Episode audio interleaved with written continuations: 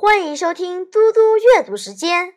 今天我开始给大家阅读安德鲁·克莱门斯的校园小说《不要讲话》第一章：嘴巴拉拉链。已经四个小时了，戴维·帕克还努力保持着不讲话状态。现在是十一月中，星期一早上的社会课堂里。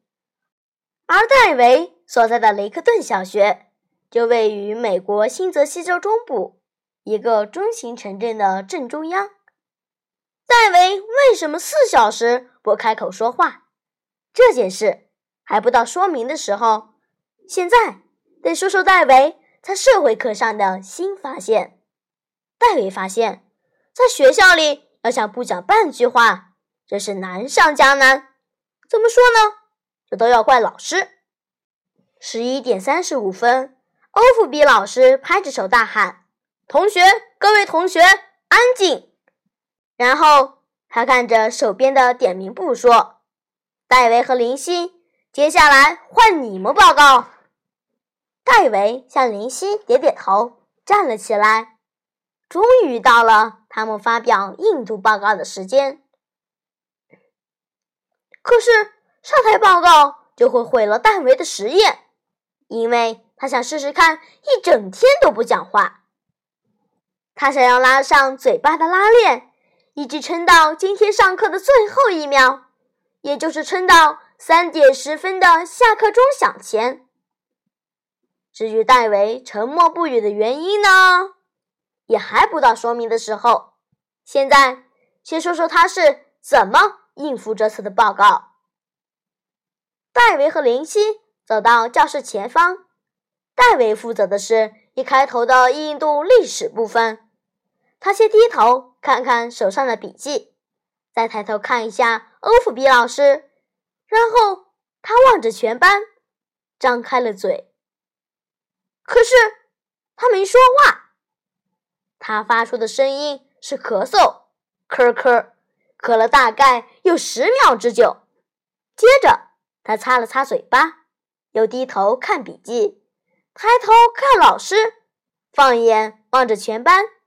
他再度张开他的嘴，咳咳咳，还是在咳嗽。戴维咳了又咳，咳到脸蛋涨红，整个人弯下腰来。林夕站在旁边，不知道该怎么办。戴维没有事先跟林夕说他的实验。所以林夕只能看着他，听着那恐怖的咳嗽声。林夕一向觉得戴维这个人不怎么样，现在对他的观感更是每分每秒急速下降。欧弗比老师以为自己知道戴维发生了什么事，这种情况他早就接过了。孩子们因为太紧张，宁愿装病也不要上台报告，但他有些惊讶。因为戴维绝不是个害羞的孩子，事实上，整个五年级没有一个学生讲起话来会害羞或者紧张，连半个也没有。